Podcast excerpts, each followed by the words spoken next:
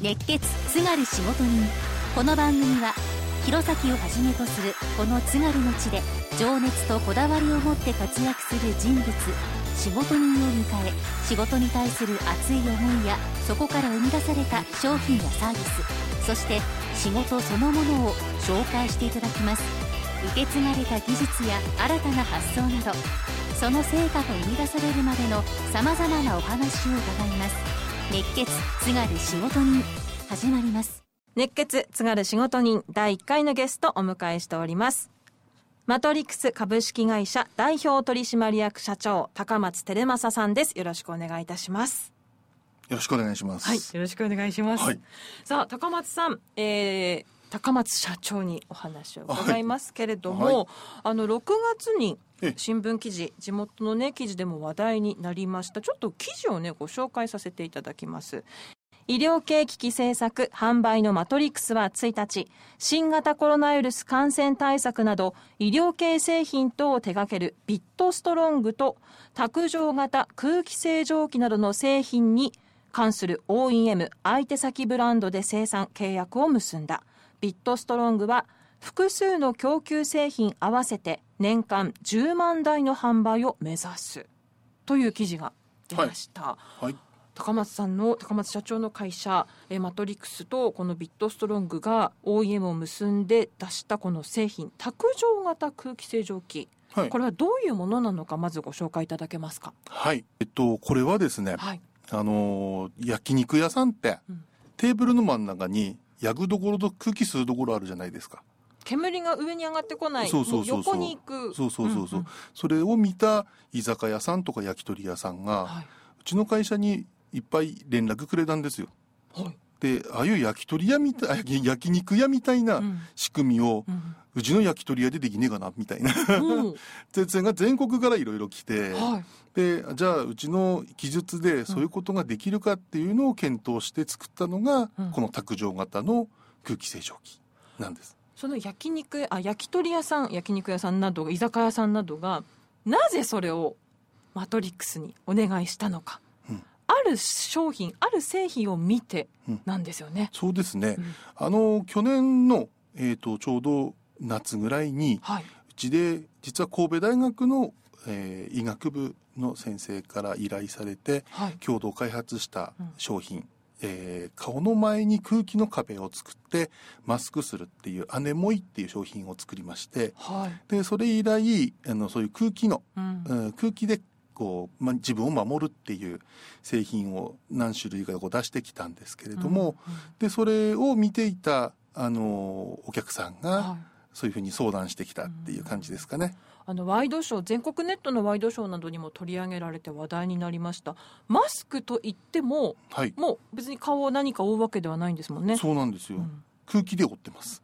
あ空気でもう目に見えない。はい、空気で覆っている。そうですね。そのあの神戸大学の教授からお願いがあったということなんですけれども、はい。なぜその教授はそういうものにを欲しがっていたんですか？何かそういう。あのいわゆる神戸大学って、うん。まあ今でもそうですけどやっぱり感染者がすごくうん。多いところですよね。はい。でやっぱり病院大きな病院だとそういう患者さんも来ますし、うん。で、えー例えば耳鼻科であるとか、はい。歯医者さんだとか、うん。例えば小児科とかもそうですけど口ん中乱り治療したりとかってするじゃないですか。はい、そうするとマスク取んなきゃいけないですよね。うん。それでその患者さんの吐いた息が直接病院の先生にかかっちゃうんですよ、そうですね。マスクしてても、うん、怖いじゃないですか、うんうんそれでその神戸大学の先生が「怖いんだよ俺」って言ってて、はい、であのこういう空気の壁で守る手段ってできないかなっていうのうん。が相談の最初ですね。そうなんですね。あの高松さんはその新型コロナウイルス昨年のまあ3月2月から3月にかけて広がりを見せる中でやはり高松さんも高松社長も思ったことそのはい。神戸大学の教授と同じようにうん。思われたんですよね。そうですね、あのやっぱり、えーそういう新しい技術っていうか、まあ非常に簡単なものなんですけど、はい。風っていう簡単な手法ですけど、うん。そういうものでなんかこう、えーこのコロナ対策ができないのかなとか、あのそういうすごいシンプルな技術でうん解決することってできないのかなっていうのをいつも考えてましたね。ねその神戸大学医学部の伊藤教授とはもともとお知り合いだったそうですね。そうですね。あの伊藤先生とはまあまあ私の前があのがんの診断する機械をはいあの作ってたので、はい。えー開発してたので、うんその時代からの付き合いで、もうかなり長い付き合いになりますね。そうなんですね。さあその前の会社というお話ありました。その時はがんを見つけるはいはい技術？はい。うんあのいわゆるなんて言うんだろう、えー、がんの診断する時って顕微鏡で拡大してがん細胞を見てはい。診断するんですけど、でそれをデジタル化する、うん。うん、技術はい。を、まあ、当時まだなかったんですよ世界に何年くらい前ですか？もう20年ぐらい前の話ですよまあでも2000年代ですよね。はいうん。でその時まだなくてうん。で例えばあのそういうふうにデジタルで処理をしてしまえば、うん例えば今で言ったら Google マップとかはいみたいにうん自由にこう縮小拡大パソコンでして見ることできますよね。はい。で例えばここががんだよとかってマーキングすることもできるし、うんっていうことがあのまだ Google マップが生まれる前からはい。そういうことを作ってたんですよ。それは何かそうそういうふうにしたいとかきっかけ、うん。そういうふうなこう思い描いたきっかけっていうのはあったんですか？はい。えー、といわゆる今はもう AI っていうのがうん。いろいろ出てきてますけど、はい。その当時からそのコンピューターに考えさせるうん。っていうことを研究してたので、はい。あのそういうふうにデジタル化することによって、えー例えばがんとかがんじゃないとかどどのくらい進んでる？とか、うんうん。そういうのを自動的にコンピューターに解析させることができないかなっていうので始めた取り組みだったので、うん。うん、それがまあそういう形で商品にしていたっていうことですね。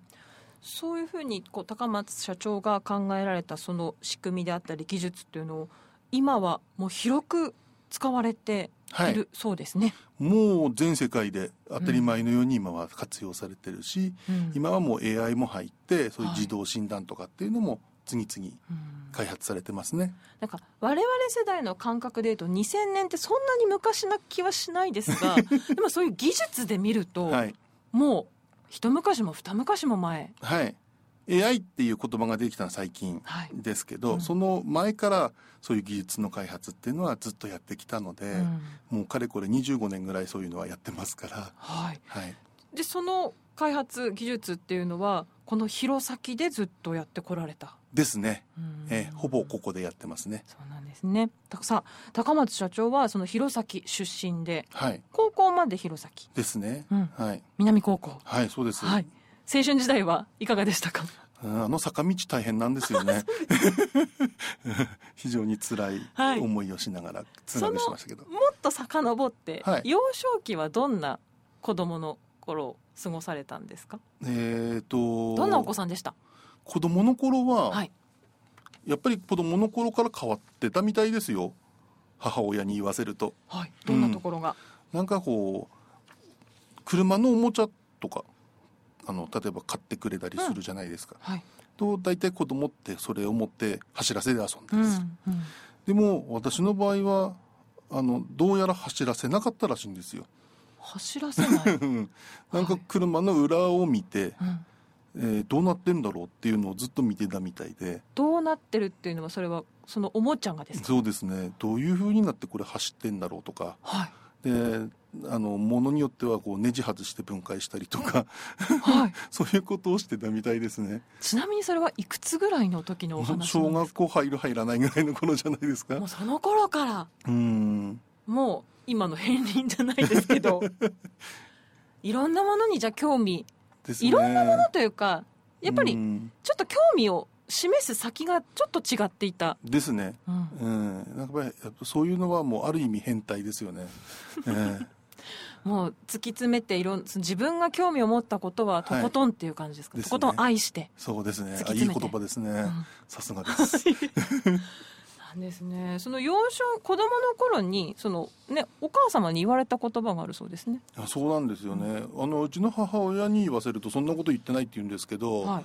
ただえー、と私は言われた記憶があって、ん。えー人と同じことするなって言われたんですよね。うん。人と同じことをしていたら、まあ、世の中が進まないっていうか新しいものが生まれないっていう。うん。だから違うことをしたしなさいとはい。うふうに言われた記憶があるんですよ。原点ですね。原点ですね。うん。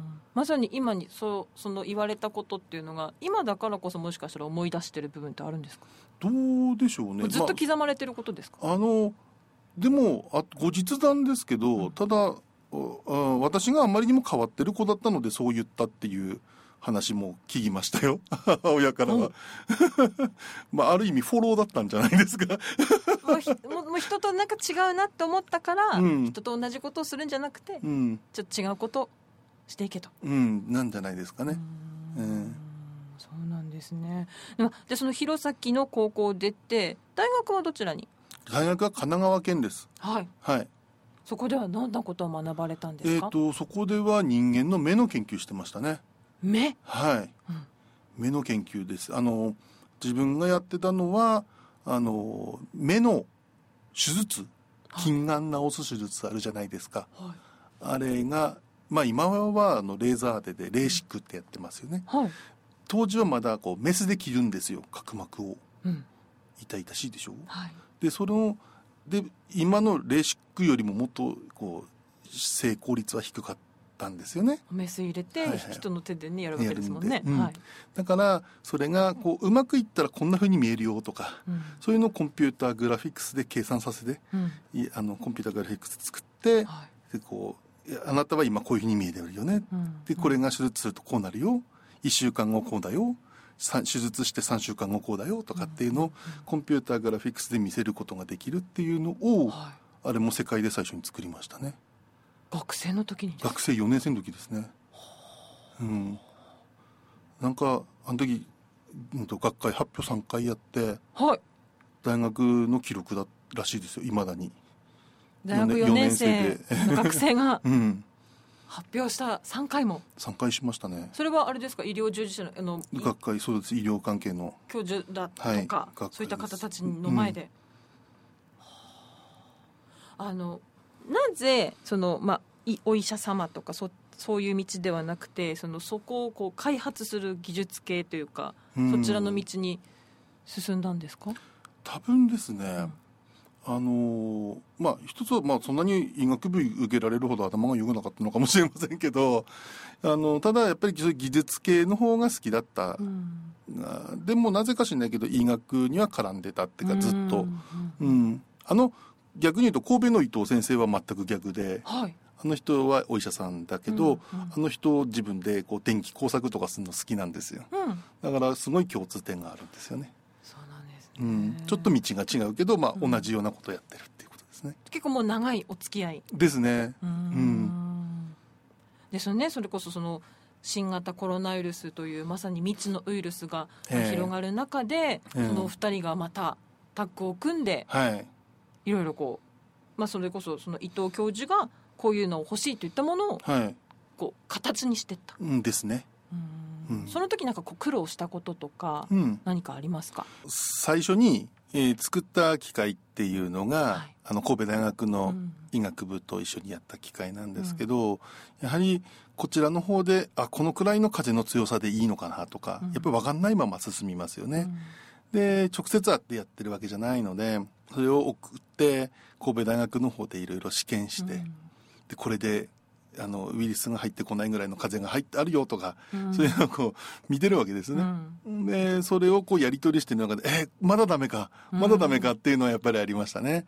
でそれをこうどうやって効率的にあの空気の膜を作るっていうか壁を作るのかっていうことはやっぱり苦労しましたね。うん。やり取りの中では。それがこう思い描いたものになったこれでいけるって思った時ってどんな気持ちになりました？あのーまあやっと世に出せるようになったなっていう思いがあったですね、あのーどうしても神戸だと今日送っても明後日継ぐんですよ。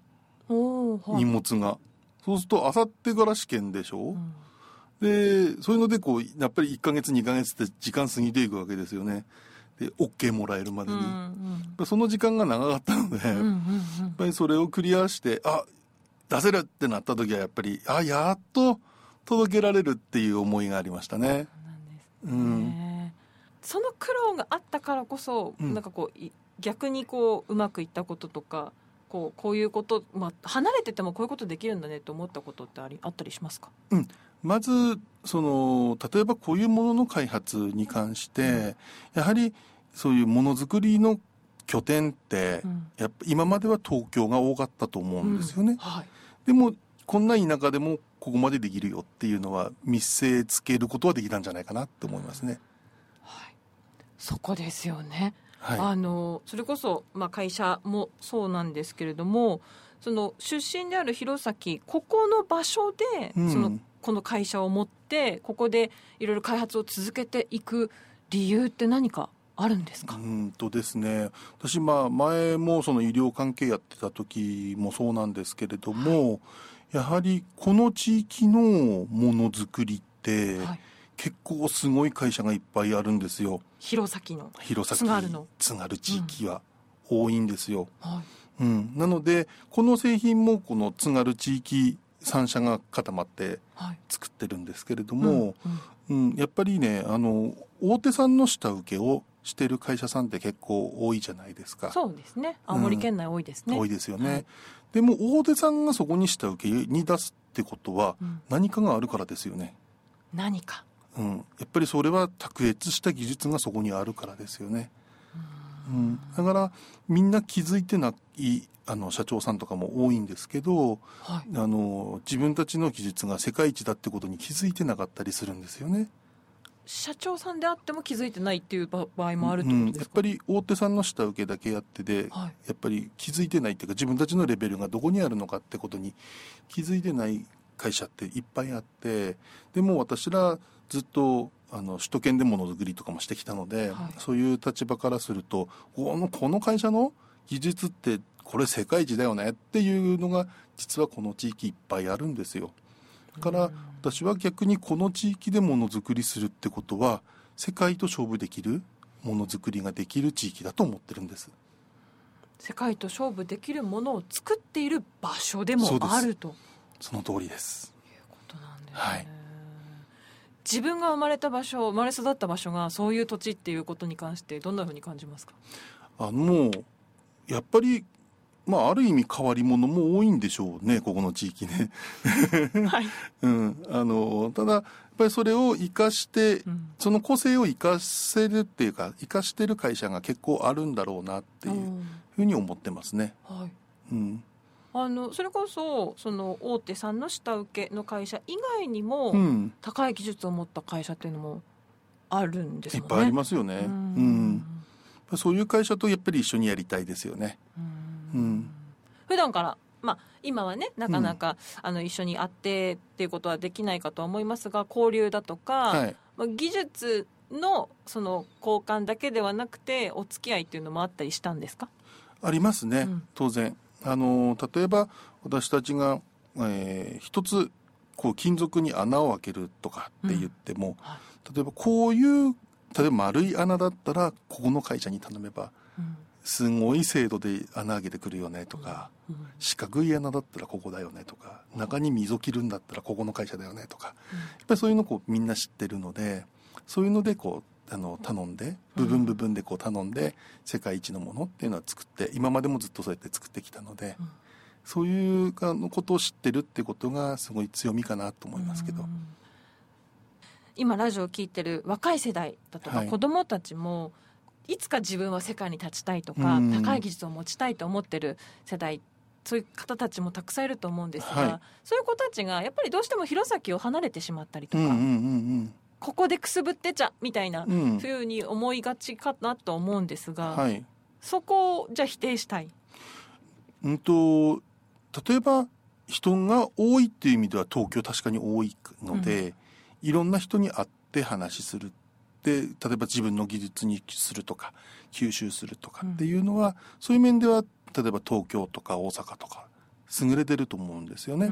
うん、でも今こういう時代になってあのみんながテレワークしてる中で、はいはい。うん、別に距離ってそんなに重要かなっていうのが多分これから見直されてくるところなのかなって気がするんですよね。うん、そうなるとこういう地域にあっても例えば東京の人と直接話するっていう手段については今いろいろな方法ありますよね。はい、だからそれはやっぱりあの今後あの変わってくるところなんだろうなと思ってるし、こういう地方においてもあの世界に勝負できるようなものを作りっていうのはこれから考えようによってはいくらでもできるんじゃないのかなっていうふうに思ってます。場所ではないっていうのもあるんですかね。ね。えー、うん、そう思います。はい。それこそねあの高松さんが子供の頃まあ言われたその人と同じことをしないという部分だとか、ええ、その他お仕事する中で、はい、あの思うこと心がけていることとか、うん、何かモットーみたいなものってあるんですか、うん、とやっぱりものづくりするにおいて、はい、人に喜んでもらえるものづくりっていうのは、はい、絶対譲れないところだなと思うんですね。でそれはやっぱり私がサラリーマンの時代に作ってた機械が、まあそれも世界で最初の機械だったんですけど、ただこの機械をあの買ったお客さんがこの機械導入したら何人のパートさん切れるなとかっていうことを話してるのを聞いて、すごくがっかりした記憶があるんですよ。で私が作った技術によって悲しい人が出てくるんだっていうのがすごくショックだったんですね。だからそれ以来あの悲しむ人が出ない、うん、えー、ものづくり、はい、みんなが幸せになれるものづくり。みんな買ってよかったなとか、うん、この技術あってよかったなって思えるものづくりをしていきたいっていうのがモットーですかね。はい、まさに今展開している新型コロナウイルスに対応する製品っていうのは、うん、それこそみんなが幸せになる。そうですね。マスクをしなくてもよくなるとか、うん、ね、今私たちもインタビューしている中で目の前にアクリルパーテーションがあります、はい。まあ、これもなくても良いものになっていくということですよね。そうですね、うん、実際今我々作ったこのシクローネっていう機械はあのある意味アクリル板よりも強力にここを間仕切れるんですよね。うん、うん、であのよくこうコンピューターシミュレーションとかでこう自分の息がこのアクリル板に反射してこうやって広がるよなんてのが出てますけどでもあれってこうやって広がるよの途中までしか出てなくて、はい、あのあとあの息がどこに行ってるのかってあのテレビとかで出てないですよね。そのままファーってなんかこうなかったかのようになってますけど、ね、でもあるんですもんね。そうなんです。うん、であれ実はあのいろんな論文とか、はい、海外の論文とかで見ていくとやはりそれってこのアクリル板に反射して、えー、実はここに溜まってるものと、うん、それから回り込んで相手側に行ってるものっていうのがあのあるんだよっていうのは当然出てきてるし、うん、でそれはあのこうタバコの煙のような形の動き方をするよっていうのもアメリカのレポートで出てるんですね、はい、だからそれに比べてやはりこういうもの卓上型の空気清浄機っていうのは直接吸ってその処理もするし空気の壁で処理してるしで吐いてその壁に当たったものっていうのは天井の方に上がっていくので天井って必ず換気扇ありますから。はい。ありますね。ありますよねここも、はい、うん、だからそういう形でそういうところに処理をさせるっていうか、うん、乗せてあげて処理するっていう。でここに貯めておかないっていうことが大事かなっていうふうに考えてるので、うんそういう意味ではアクリル板以上の対策っていう意味合いもあるんですよね。その相手だったりとか自分が吐いたものがそのまんま相手に届かず目の前にいる人に行かず、はい、もう上に行かせる、はい、そうですそうです。で吐き出させる。換気そうですね。もう換気の技術は高いですもんね。そうですね。うん、うん今はどこでも換気扇フル活用されてると思いますけど、やっぱり天井付近って気流があるので、うん、そこに乗せてあげてあの処理させたいっていうか外に出させてあげたい、うんはい、そういうふうな機械ですねこれは。さあちょっと最後に一つ、ぽいこと聞いていいですか？はい何でしょう。ぽいこと、はい、高松社長にとって仕事って何ですか？難しいこと聞きますね仕事って何でしょう、うん。えー、私あんまりこう、今こういうものづくりをしていて、あまりこう仕事だって意識がないんですよね。だから仕事って何だろうって言われた時にすごく難しいなと思ったのは、はい、あのある意味今私はあの自由に生き生きとやりたいことをやっているので、うんあんまりこう仕事っていう意識を持たずに、みんなに喜んでもらえるかなっていうことだけを考えて作り、まあ、ものづくりしてるので、うん、ごめんなさい。あんまり仕事とはっていう答えにならないと思います、ごめんなさい。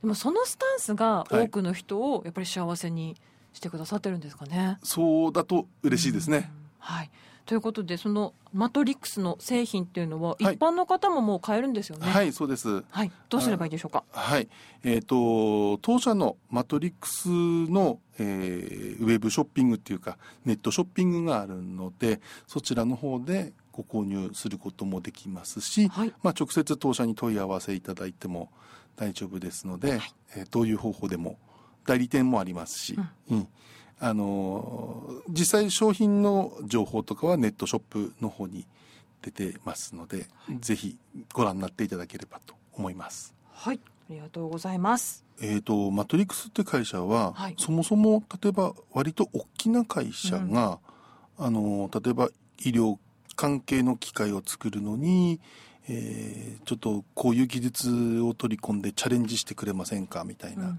試作してくれませんかみたいなことであの仕事を依頼するのが多かったんですよ。はい。うん、なので一般のお客さんを相手にこうものづくりをするっていうことはまずなかったんですね。うん。はい、なんですけどやっぱりこういう時代コロナのこういう時代になって、やっぱり一般の人にも使ってもらえるものづくりっていうか、うん、そういうのにシフトしてきたのはやっぱり役に立ちたいっていう思いがあったからですよね。うん。うん。やっぱり今まではあのまあ、マトリックスって会社もそうですし私前やってた医療関係の会社もそうですけど知る人ぞ知るだったんですよ。本当に。あのその業界の人はみんな知ってるけどみたいな、うん、なんですけどあの今はあのそういうことよりもとにかく人の役に立つっていうことを前提にしたものづくりをしているので、うん、あのそれところでこうブレイクスルーがあったっていうか、うん、あのとにかく考え方を変えて、うん、このコロナをみんなで生き残っていきたいっていう思いですね。高松社長からプレゼントをいただきました。抽選で1名様にマトリックス株式会社のエアカーテンマスクブリーザをプレゼントです。氏名電話番号を明記し788アットマークアップルーウェーブ .co.jp へ熱血津軽仕事人プレゼント係までお寄せください。またマトリックスネットショップでは卓上型空気清浄機シクローネアクティブマスクアネモイそしてエアカーテンマスクブリーザなどを購入することができます。マトリックス .theshop.jp にアクセス。またはマトリックス株式会社で検索してみてください。熱血津軽仕事人。初回の放送はマトリックス株式会社代表取締役社長高松照正さんをお迎えしました。誰も悲しまない。みんなが幸せになれるものづくりがモットーだと。その技術は私たちに快適な未来をもたらしてくれることでしょう。高い技術熱い思いを持った仕事人がこれからも登場しますので次回もお楽しみに。